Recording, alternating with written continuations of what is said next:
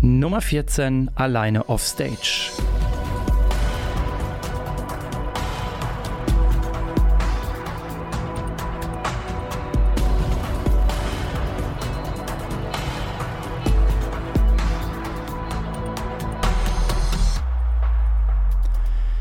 Achtung, Achtung, wir unterbrechen unser Programm für eine wichtige Sondermeldung. Diese Zeile aus einem Song-Intro der Fantastischen Vier ist mir heute Morgen durch den Kopf gegangen, als ich mich spontan entschieden habe, kein Interview zu veröffentlichen. Ich weiß ehrlich gesagt nicht, wie es euch momentan geht, aber meine Welt und die Menschen, die sich in ihr bewegen, sind im Wandel und ich bin es auch. Und weil ich weder in meinem Podcast noch in den sozialen Medien suggerieren möchte, dass hier alles fresh und total tutti ist, und auch mich die Geschehnisse im Außen bewegen, gibt es heute kein Interview. Ich muss kurz mal durchatmen. Andere Dinge benötigen meine Aufmerksamkeit, wichtige Dinge und vor allen Dingen mir nahestehende Menschen. Egal in welchem meiner Lebensbereiche ich derzeit einen Blick werfe, alles bewegt und verändert sich. In den letzten zwei Jahren habe ich intensive Umbrüche in meinem beruflichen Alltag, meinen zwischenmenschlichen Beziehungen, meiner Gesundheit und in meiner gesamten Einstellung zu mir und den Dingen, die mich umgeben, durchlebt. Auch wenn ich Wandel und Veränderungen als ständigen Begleiter sehe und gerne umarme, habe auch ich Phasen der Unsicherheit, des Zweifels, der Wut und des Frusts. Meist gefolgt von Euphorie und Zuversicht aufgrund wundervoller Ereignisse, purer Freude und dann wieder absolute Lustlosigkeit. Von himmelhoch jauchzend bis zu Tode betrübt, das kennt ihr sicherlich. Oftmals habe ich das schnell im Griff, weil ein kleiner Windstoß durch einen Lebensbereich weht, der sich schnell wieder verzieht und dann ist auch schnell aufgeräumt. Doch seit einer Weile frage ich mich, wann wohl meine spirituellen Vorgesetzten auf Wolke 7 aufhören, meine Lebensschneekugel zu schütteln. Ich stelle mir übrigens tatsächlich immer gerne engelähnliche Angestellte im Himmel vor, die darüber debattieren, was ich hier unten gerade treibe und ab und an greifen die dann auch manchmal ein. Das hilft mir, viele ernste Situationen mit Humor zu nehmen und Humor, so finde ich, klebt so ziemlich alles. Manchmal allerdings kann ich nicht schlafen. Manchmal bin ich gestresst. Manchmal zieht sich meine Brust zusammen, dann habe ich so eine Enge im Oberkörper. Manchmal brennt der Oberkörper. Am Ende sind mir vor allem körperliche Signale, eine Häufung negativer Gefühle und sich wiederholende, selbstabwertende Denkmuster alarmierende Symptome, die es erfordern, mich von äußeren Reizen so gut es geht zu trennen und in den Kontakt mit mir selbst zu gehen. Nur da kann ich zunächst erkunden, was mich wirklich bewegt und wie es sich für mich anfühlt, um danach wieder hoch auf meinen inneren Berg zu klettern und die gesamte Gemengelage von oben zu begutachten. Häufig auch nicht allein, sondern mit einer Reihe an guten Coaches oder vertrauten Personen an meiner Seite. Dieses Vorgehen hilft mir am Ende Entscheidungen zu treffen, die mich zurück auf meinen Weg bringen. Back on track, würde der Amerikaner sagen. Sie helfen mir in das für mich effektivste Mittel gegen Angst und Unsicherheit, die Selbstwirksamkeit. Solange ich auf etwas selbst wirken kann, habe ich ein Stück Kontrolle und das gibt mir wiederum Sicherheit, auch in turbulenten Zeiten.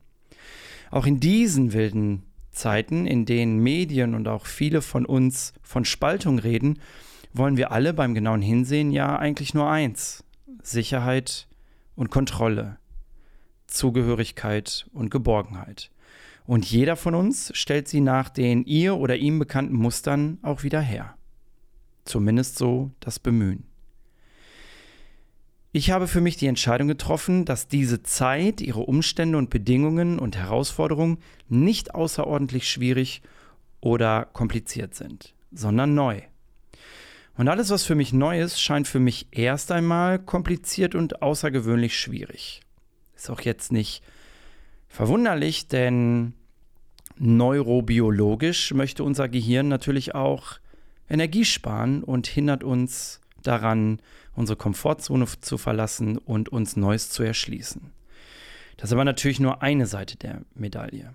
Und weil ich für mich verstanden habe, dass nicht so beständig ist wie die Veränderung, der wir, solange wir leben, immer wieder begegnen müssen, und es mich nur stresst und frustriert, an altbekanntem festzuhalten, baue ich auf Gesetzmäßigkeiten aus dem Sport und meinem beruflichen Werdegang. Ich vertraue darauf, dass Dinge nur so lange schwierig sind, bis ich mir die notwendigen Fähig und Fertigkeiten antrainiert oder beigebracht habe, die mir helfen, das vor mir liegende mit Leichtigkeit zu bewältigen. Das haben andere ja auch schon geschafft. Oder ist doch eigentlich alles da, was ich brauche, denke ich dann oft. Manchmal muss ich also nur meine Perspektive ändern. Etwas Neues regelmäßig wiederholen oder meinen Tagesablauf anpassen. Ein anderes Mal bedarf es aber auch ein unangenehmes Gespräch oder der Auseinandersetzung mit mir, meinen eigenen Energien, meinen innersten Bedürfnissen, meinen Glaubenssätzen, auch verstaubte Glaubenssätze, bis hin zu meinem inneren Kind. Es gibt eine ganze Reihe an mentalen Tools und Strategien, die mir dann helfen, Unbewusstes an die Oberfläche zu bringen und mich selbst zwischen den vielen Einflussfaktoren und lauten Stimmen von außen selbst zu erkennen zu entfalten. Das kennt ihr aus dem Offstage-Podcast. Dinge nicht einfach nur anstreichen, sondern entwickeln. Ein Modell, das mir durch einen solchen Findungsprozess hilft, möchte ich hier im Ansatz gerne mit euch teilen. Es geht um die vier Phasen der Kompetenz. Ich nutze die vier, die vier Phasen der Kompetenz, weil sie schnell Klarheit dahin bringen, wo mir nicht bewusst ist, was das eigentliche Problem ist, was mir fehlt oder was es gerade braucht, um mein im Raum stehendes Problem anzupacken. Es schärft meinen Blick und meinen Fokus und es ist ein leicht verständliches Werkzeug, das sich meiner Meinung nach auf viele Lebenssituationen anpassen lässt. Ich nutze es zudem oft in meinem Unterricht, wenn ich meine SchülerInnen analysiere, analysieren muss oder wenn mir selbst im Beruf neue Aufgaben zuteil werden. Um das Modell für dich nachvollziehbar zu machen, beschreibe ich es an einem alltagstauglichen Beispiel. Sagen wir beispielsweise, du möchtest zum ersten Mal ein Auto fahren, okay? Du kannst dir natürlich auch ein Hobby oder eine andere Fertigkeit überlegen, die auf dich zutrifft. Hast du eine? Okay, ich kehre jetzt zurück ans Steuer.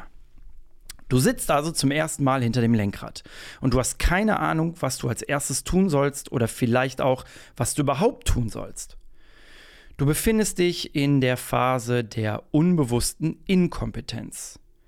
Dir ist gerade nicht bewusst, was du tun oder können musst, um das Auto nicht nur in Fahrt zu bringen, sondern auch in Bewegung zu halten.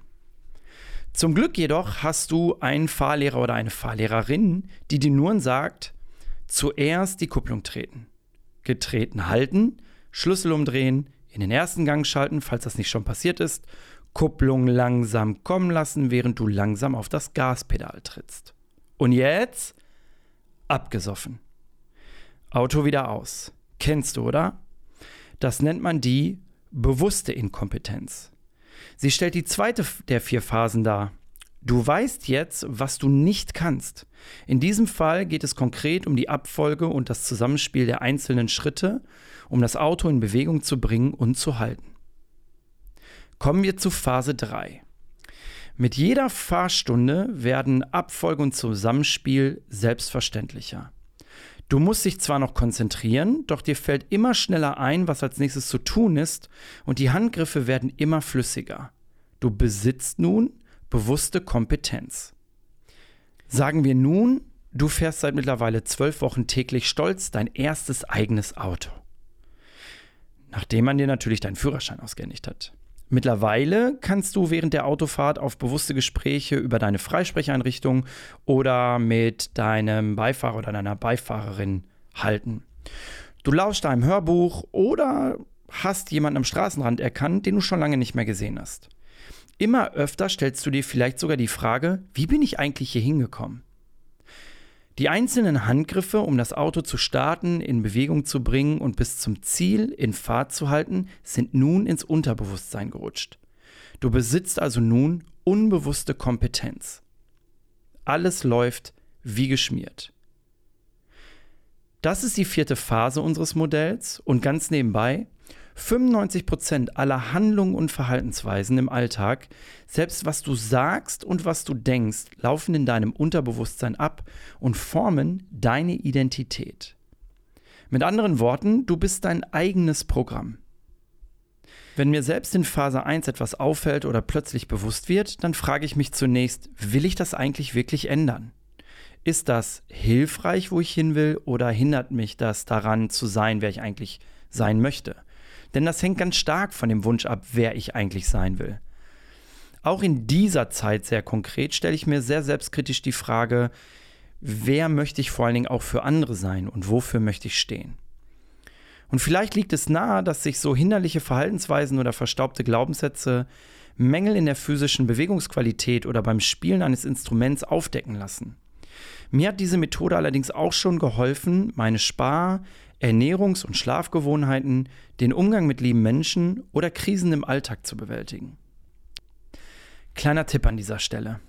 Wie bei allen Methoden aus der Persönlichkeitsentwicklung ist es hilfreich, bei sich mit dem Erproben und Anwenden zu beginnen, bevor ihr sie mit vermeintlich guter Absicht bei anderen benutzt. Ich starte stets mit der Frage, was ist hier mein Beitrag? Was sehe ich hier nicht?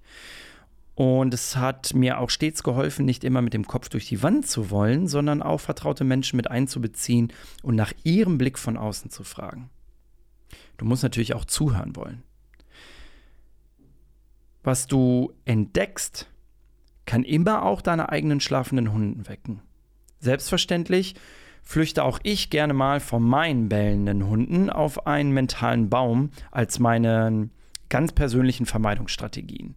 Doch rückblickend hat es mir immer mehr geholfen, sie am Kinn zu kraulen, auch wenn es eine Weile gedauert hat, bis sie nicht mehr nach mir geschnappt haben. Dafür spielen wir jetzt wunderbar zusammen und im Ernstfall beschützen sie mich und sind mir treu Begleiter. Ich denke, du verstehst jetzt das Wortspiel.